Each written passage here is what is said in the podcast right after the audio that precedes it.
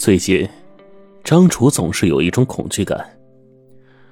张楚是一名设计专业的学生，最近他的作品一件充满中国味的长裙，长裙上画着百绘图，得到了一家服装公司的青睐，对方甚至决定将其推向市场。可是，这件裙子并不是张楚原创的，而是他在网上买来的。更奇怪的是。那件长裙只有一件，店家甚至事后在网上找到张楚，希望他能退货，并说这对谁都好。过了几天，服装公司的人将会派人来和张楚洽谈合作，这样一个名利双收的机会，他怎么会放过呢？于是张楚没有理睬店主，果断下线了。负责和张楚洽谈的是蒋文，与他同来的还有他们公司的服装设计师杜青。一般来说，没有人会发现这幅图的秘密，可是我却看出来了。等蒋文和张楚沟通完之后，杜青最后说：“什么秘密？”张楚心底一沉：“人脸，那里面潜藏着一张人脸。”杜青很肯定的说。张楚闻言一惊，杜青从手机里翻出了几张照片，递到了张楚的面前，正是他从不同的角度拍摄的那条长裙的图案照。这不是一般的百绘图，在这些花卉的图形里藏着人的五官。你看，这朵荷花左边的这几片花瓣，其实是人的脸。张楚听的是瞠目结舌呀，他强装镇定的说：“你说的对，其实我是想给这幅画增加一点情趣。”回去之后，张楚迅速从箱子里拿出那件长裙，用透明的白纸。把那个长裙的图案还有那些五官给磨了下来。当他们组合到一起之后，张楚的心里有些发毛。这竟然是一个陌生女孩的脸，单眼皮、高颧骨，长得不算漂亮，甚至有些阴郁。张楚心里一惊：这条长裙到底是什么来路？画上的这个女孩究竟是谁？还有那个店主，他为什么愿意高价把长裙给买回去呢？要解答这些疑问，只要找到那个卖家。可是接连两天，张楚都没有看到卖家在线。情急之下，他拨打了卖家预留在网站上的手机号。接电话的是卖家的老婆艾雨，她告诉张楚，她丈夫陈翔昨天半夜出门后违规，今天早上有人在山坡上发现了他的尸体。他是怎么死的？好像是被人掐死的。前不久，杜青青按照爸爸杜春海的要求，在一条白色长裙上画了一幅画，同时把一个女孩的五官嵌入到了百花图案之中，正是那幅百绘图。杜春海是一个风水师，杜青是知道的。这件长裙要作为陪葬品下葬，可现在这条长裙却成了张楚设计的，他到底是怎么得到这条长裙的？杜青下班回家的时候。看到父亲杜春海一个人在喝闷酒，爸，关于那条长裙，你是不是有什么事情瞒着我？杜青青问。杜春海干了一口酒说：“唉，青青啊，忘掉这件事吧。”不，杜青青索性一口气说出了心底的疑问：画里那个女孩到底是谁？为什么我总觉得我在哪见过她？还有，为什么？不直接把他脸画出来，就要藏进土里，而且还要拿来陪葬。你听说过衣冠冢吗？杜春海放下杯子，看着杜青青的眼睛说：“杜青青从杜春海的眼睛里分明看到了恐惧。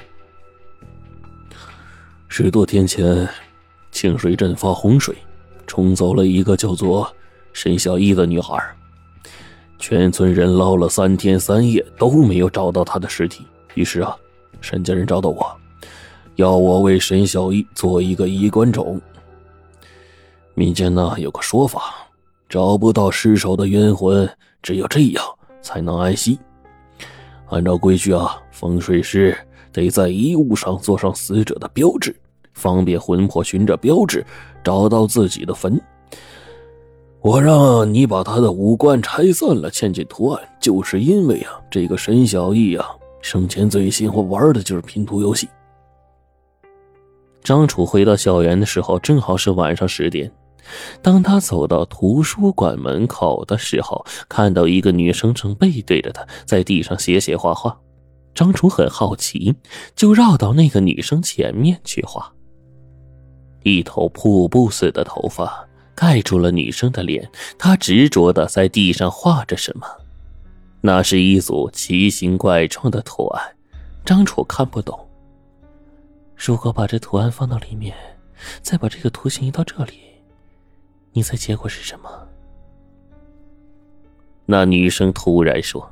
张楚被她声音给吓了一跳，正不知如何回答，女生却站了起来。张楚看到了她的脸。是一张似曾相识的脸，你你，女生眼珠转动了几下，咻的伸出了双手，像铁钳一样掐住了张楚的脖子。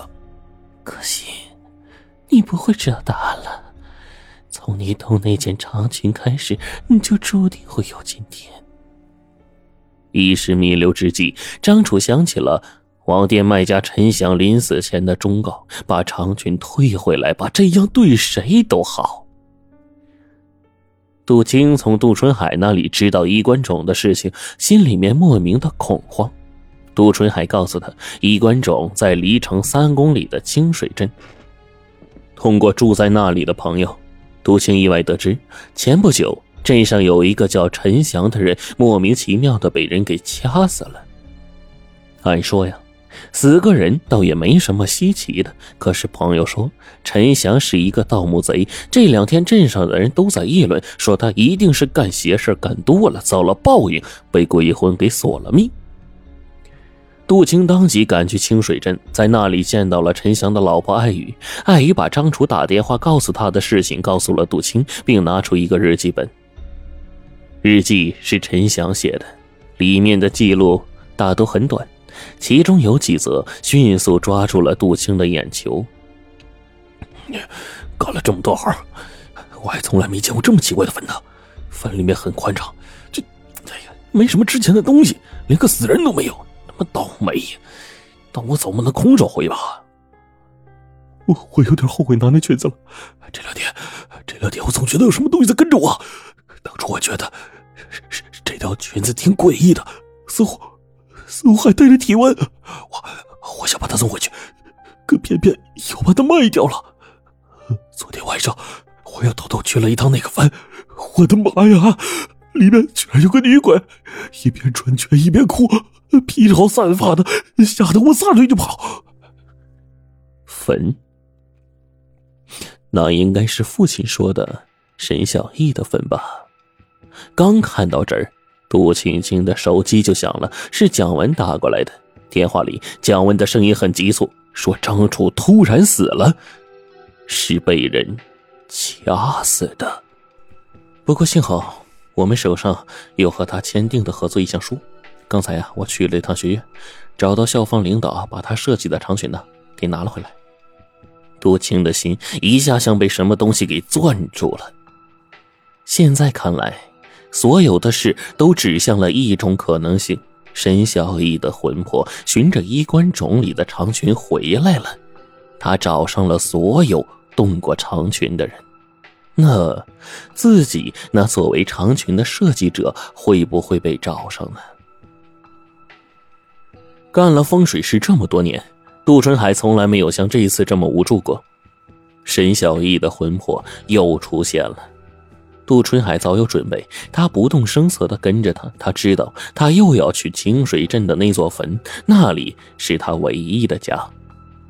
自从见了那座衣冠冢，他的魂魄就找到这里。只不过现在这里少了一样最重要的东西，已再不能让他的戾气平息了。